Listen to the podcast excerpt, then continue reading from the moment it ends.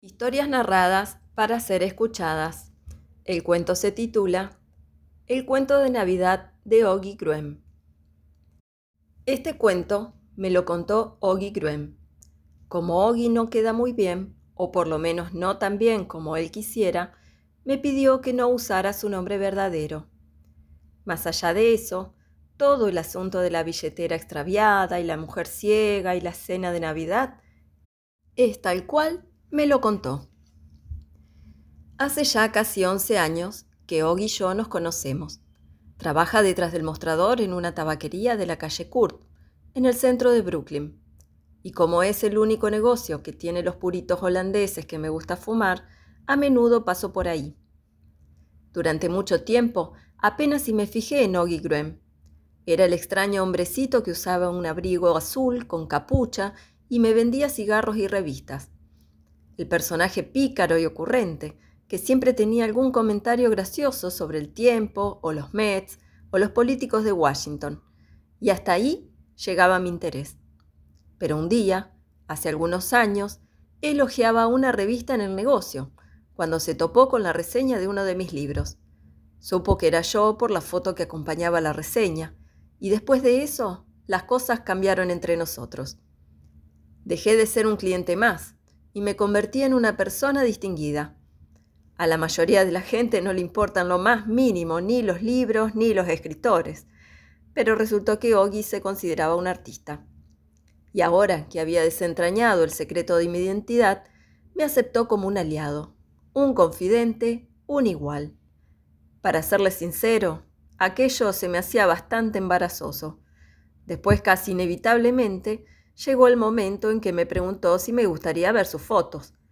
Y dado el entusiasmo y su buena voluntad, no parecía haber forma de rechazarlo. Solo Dios sabe qué esperaba encontrarme, pero sin duda no fue lo que Oggy me mostró al día siguiente. En una habitación pequeña y sin ventanas al fondo del negocio, abrió una caja de cartón y sacó doce álbumes de fotos, todos negros, idénticos, era la obra de su vida, me dijo, y no le llevaba más de cinco minutos al día realizarla. Cada mañana de los últimos doce años, a las siete en punto, se había parado en la esquina de la avenida Atlantic y la calle Clinton y había sacado una sola foto a color, siempre de la misma vista. El proyecto abarcaba ahora más de cuatro mil fotografías. Cada álbum representaba un año diferente y las fotos seguían un orden, desde el primero de enero hasta el 31 de diciembre, con las fechas apuntadas con cuidado debajo de cada una. Mientras pasaba las hojas de los álbumes y estudiaba la obra de Oggy, no sabía qué pensar. Mi primera impresión fue que se trataba de lo más extraño y desconcertante que jamás hubiera visto. Todas las fotografías eran iguales. Un abrumador ataque de repetición la misma calle y los mismos edificios, una y otra vez. Un delirio sin fin de imágenes redundantes. No se me ocurría qué decirle a Oggy, así que seguí pasando las páginas, asintiendo con la cabeza en falsa señal de apreciación. Oggy parecía imperturbable, mientras me observaba con una amplia sonrisa. De pronto, después de varios minutos, me interrumpió para decirme, Vas demasiado rápido. Nunca lo podrás entender si no vas más despacio. Tenía razón, por supuesto. Si uno no se toma el tiempo para mirar, nunca logrará ver nada. Elegí otro álbum y me obligué a ir más despacio. Presté atención a los detalles, noté los cambios de clima, observé los variantes ángulos de la luz a medida que las estaciones avanzaban, pude detectar finalmente las sutiles diferencias del tránsito, anticipar el ritmo de los distintos días, el tumulto de las mañanas laborales, la quietud relativa de los fines de semana, el contraste entre los sábados y los domingos. Y así, poco a poco, fui reconociendo las caras de las personas en el fondo, los transeúntes en su camino al trabajo, la misma gente en el mismo lugar cada mañana viviendo un instante de sus vidas en el objetivo de la cámara de Oggy. Una vez que llegué a conocerlos, empecé a estudiar sus posturas. la forma en que se comportaban de mañana en mañana. Traté de descubrir a través de esos indicios externos sus estados de ánimo, como si pudiera imaginarles historias, como si pudiera penetrar en los dramas invisibles encerrados en sus cuerpos. Elegí otro álbum. Ya no me sentía aburrido, ni perplejo como al principio. Comprendí que Ogi estaba fotografiando el tiempo, el tiempo natural y el tiempo humano, y lo hacía plantándose en una minúscula esquina del mundo, y deseando que fuera suya, montando guardia en un espacio que había elegido para él mismo. Ogi sonreía de placer, mientras me observaba examinar su trabajo. Luego, casi como si estuviera leyéndome los pensamientos, se puso a recitar una línea de Shakespeare. Mañana y mañana y mañana. El tiempo se desliza con paso mezquino. Entonces entendí que él sabía perfectamente lo que estaba haciendo. Esto sucedió hace más de dos mil fotografías. Desde aquel día, Og y yo hemos hablado de su obra muchas veces, pero recién la semana pasada me enteré cómo consiguió la cámara y empezó a sacar fotos. Fue la historia que me contó y que todavía estoy tratando de entender. A principios de esa misma semana, un hombre del New York Times me llamó y me preguntó si estaría dispuesto a escribir un cuento para que se publicara en el periódico de la mañana de Navidad. Mi primer impulso fue decirle que no, pero el hombre era tan amable y tan insistente que hacia el final de la conversación le dije que iba a intentarlo. Pero apenas corté, Caí en un profundo pánico.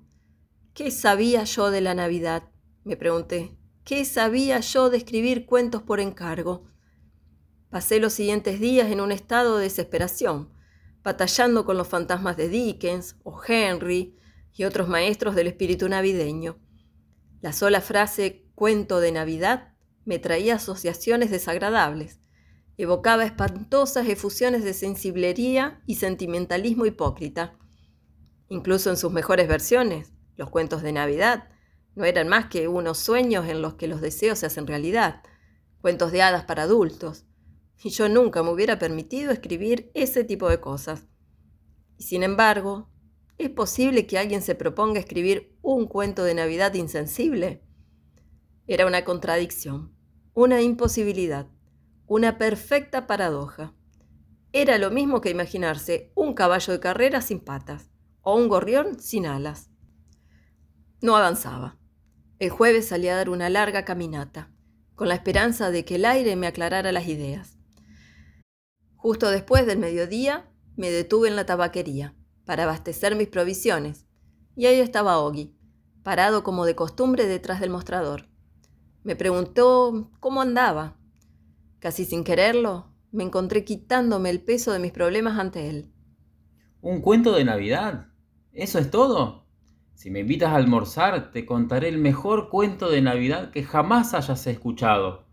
Y te garantizo que cada palabra es cierta. Fuimos caminando hasta Jack's, un bar ruidoso y atestado de gente, con buenos sándwiches de pastrami y fotos de antiguos equipos de los Dodgers, colgadas en las paredes. Encontramos una mesa en el fondo, pedimos la comida y Ogi se lanzó a contarme la historia. Fue en el verano del 72. Una mañana, un chico entró en el negocio y empezó a robar cosas. Tendría unos 19 o 20 años y creo que no he visto en mi vida un ratero más patético. Estaba parado en la otra punta, junto al exhibidor de libros con los que se iba llenando los bolsillos del impermeable. Al principio no lo vi, porque en ese momento había mucha gente cerca del mostrador pero una vez que me di cuenta comencé a gritar. El chico salió corriendo como una liebre y cuando pude dar la vuelta al mostrador, él huía a toda velocidad por la calle Atlantic. Lo perseguí durante media cuadra y después me rendí. Se le había caído algo mientras escapaba. Como yo no tenía más ganas de seguir corriendo, me incliné para ver qué era. Resultó que era su billetera, no encontré nada de dinero adentro, pero sí la licencia de conducir junto con tres o cuatro fotos. Supongo que pude haber llamado a la policía para que lo arrestaran, Tenía su nombre y dirección en la licencia, pero me dio un poco de pena. Era un pobre muchacho y cuando miré las fotos de la billetera no pude enojarme con él. Robert Goodwin, así se llamaba. Recuerdo que en una de las fotos estaba de pie abrazando a su madre o a su abuela. En otra, a los nueve o diez años, estaba vestido con un uniforme de béisbol y una gran sonrisa en la cara. No pude hacerlo. Pensé que quizás estaba drogado. Un pobre chico de Brooklyn sin demasiadas oportunidades y además, ¿qué importaban unos pésimos libros de bolsillo? Me quedé con la billetera. Cada tanto sentí el impulso de devolverla, pero fui demorándome y nunca me decidí.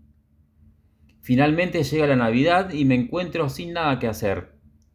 El jefe suele invitarme a pasar el día en su casa, pero ese año estaba con su familia en Florida en lo de unos parientes. Así que esa mañana estoy sentado en mi departamento, sintiendo lástima por mí mismo, y veo la billetera de Robert Goodwin sobre un estante de la cocina. ¿Qué diablos? me digo, ¿por qué no hacer algo bueno una vez en la vida? Y me pongo el abrigo y salgo a devolver la billetera. La dirección quedaba en Boerum Hill, en algún monobloc de viviendas. Ese día helaba y recuerdo que me perdí tratando de encontrar el edificio. Allí todo se parece y recorres una y otra vez el mismo lugar creyendo que vas a otro. Por fin llego al departamento y toco el timbre. No pasa nada. Supongo que no hay nadie, pero vuelvo a probar para asegurarme. Espero un poco más y justo cuando estoy a punto de irme oigo que alguien se acerca a la puerta arrastrando los pies. Una voz de vieja pregunta quién es y yo le respondo que busco a Robert Goodwin. ¿Eres tú, Robert? dice la vieja. Luego destraba unas quince cerraduras y abre la puerta. Tendrá unos ochenta años, quizás noventa, y lo primero que noto es que es ciega. Sabía que vendrías, Robert, me dice. Sabía que no te ibas a olvidar de la abuelita Ethel en Navidad y abre los brazos como si fuera a abrazarme. No me pude detener a pensar, ¿entiendes? Tenía que decir algo rápido y antes de saber lo que estaba pasando, las palabras se me escaparon de la boca. Así es, abuelita Ethel, vine a verte en Navidad. No me preguntes por qué lo hice, no tengo la menor idea. Tal vez no quería desilusionarla, no sé. Eso fue lo que ocurrió y de pronto la vieja me estaba abrazando en la puerta y yo también la abrazaba. No le dije que era su nieto, por lo menos no con esas palabras. Aunque eso era lo que se deducía, nunca traté de engañarla. Era una especie de juego que ambos decidimos jugar sin tener que ponernos de acuerdo en las reglas. Lo que quiero decir es que la mujer sabía que yo no era su nieto Robert era vieja y chocheaba, pero no estaba tan loca como para no distinguir entre un extraño y alguien de su propia sangre. Sin embargo, fingir la hacía feliz, y yo, que no tenía nada mejor que hacer, me sentí feliz de seguir la corriente. Así que entramos en el departamento y pasamos el día juntos. Podría agregar que el lugar era una verdadera posilga, pero ¿qué cabe esperar de un ama de casa que es ciega? Cada vez que me preguntaba cómo andaba, yo le mentía. Le dije que había encontrado un buen trabajo en una tabaquería. Le dije que estaba por casarme, le conté miles de historias y ella hizo como si me las creyera una a una. Qué bueno, Robert, asentía con la cabeza y sonreía. Siempre supe que las cosas te saldrían bien. Después de un rato, empecé a tener hambre al parecer no había mucha comida en la casa, así que fui hasta un negocio del barrio y compré una mezcolanza de cosas. Un pollo precocinado, sopa de verduras, una fuente de ensalada de papas, torta de chocolate y toda clase de comidas. Ethel sacó un par de botellas de vino que tenía escondidas en su dormitorio y así entre los dos logramos preparar una cena de Navidad bastante decente. Con el vino nos pusimos un poco alegres y recuerdo que cuando terminamos de comer fuimos a sentarnos en el living porque las sillas eran más cómodas. Tuve ganas de hacer pis. Le pedí permiso y fui al baño que quedaba en el pasillo. Y entonces las cosas dieron otra vuelta de tuerca. Ya era una tontería que me hiciese pasar por el nieto de Ethel, pero lo que hice a continuación fue una completa locura y nunca me lo he perdonado. Entré al baño y vi amontonadas en una pila contra la pared al lado de la ducha seis o siete cámaras de fotos. Cámaras sin estrenar, aún en sus cajas, mercadería de primera calidad. Deduje que eso era obra del verdadero Robert, un lugar para almacenar uno de sus más recientes botines. Nunca en mi vida había sacado una foto, y mucho menos robado algo, pero en cuanto vi esas cámaras en el baño, decidí que quería una para mí. Así de rápido. Y sin siquiera detenerme a pensarlo, me metí una de las cajas bajo el brazo y volví al living. No pude haber tardado más de tres minutos, pero en ese tiempo la abuelita Ethel se había quedado dormida en su silla. Demasiado chianti, supongo. Fui a la cocina a lavar los platos y pese al ruido, ella siguió dormida, roncando como un bebé. Como no parecía haber motivo para molestarla, decidí marcharme. En vistas de que era ciega, ni siquiera pude escribirle una nota, así que simplemente me fui. Puse la billetera del nieto en la mesa, volví a tomar la cámara y salí del departamento. Y ese es el fin de la historia. ¿Alguna vez regresaste a verla? Una vez, tres o cuatro meses más tarde. Me sentía tan mal por haberle robado la cámara que todavía no había usado que decidí devolvérsela. Pero Ethel ya no vivía más allí. No sé qué habrá sido de ella. El hombre que se había mudado al departamento no me pudo decir dónde estaba. Es probable que haya muerto. Y sí, es probable. Eso quiere decir que pasó contigo su última Navidad. Creo que sí. Nunca lo había pensado de esa forma. Fue una buena obra, Ogi. Hiciste por ella algo muy lindo. Le mentí y después le robé. No sé cómo puedes decir que fue una buena obra. La hiciste feliz. Y de todos modos, la cámara era robada. No es lo mismo que habérsela sacado al verdadero dueño. Todo por el arte, ¿eh, Paul? Yo no diría eso. Pero por lo menos le diste un buen uso a la cámara. Y ahora ya tienes un cuento de Navidad, ¿no es cierto? Sí, Creo que sí. Me detuve por un momento y estudié a Ogi, mientras una sonrisa maliciosa se extendía por su cara. No podría asegurarlo, pero en ese instante tenía una mirada tan misteriosa, tan llena de algún profundo regocijo, que de pronto se me ocurrió que había inventado todo. Estuve a punto de preguntarle si me había engañado, pero enseguida comprendí que nunca me lo diría. Yo le había creído, y eso era lo único que importaba. Mientras haya una sola persona que se la crea, no hay historia que no sea cierta. Eres un genio, Ogi. Gracias por ayudarme. De nada. Después de todo, si no puedes compartir los secretos, ¿qué clase de amigo eres? Creo que te debo una. No, claro que no. Solo escríbelo tal como te lo conté y no me deberás nada. Salvo el almuerzo. Así es, salvo el almuerzo. Respondí a su sonrisa con otra sonrisa mía. Llamé al mozo y le pedí la cuenta. Es un cuento de Paul Auster, escritor norteamericano.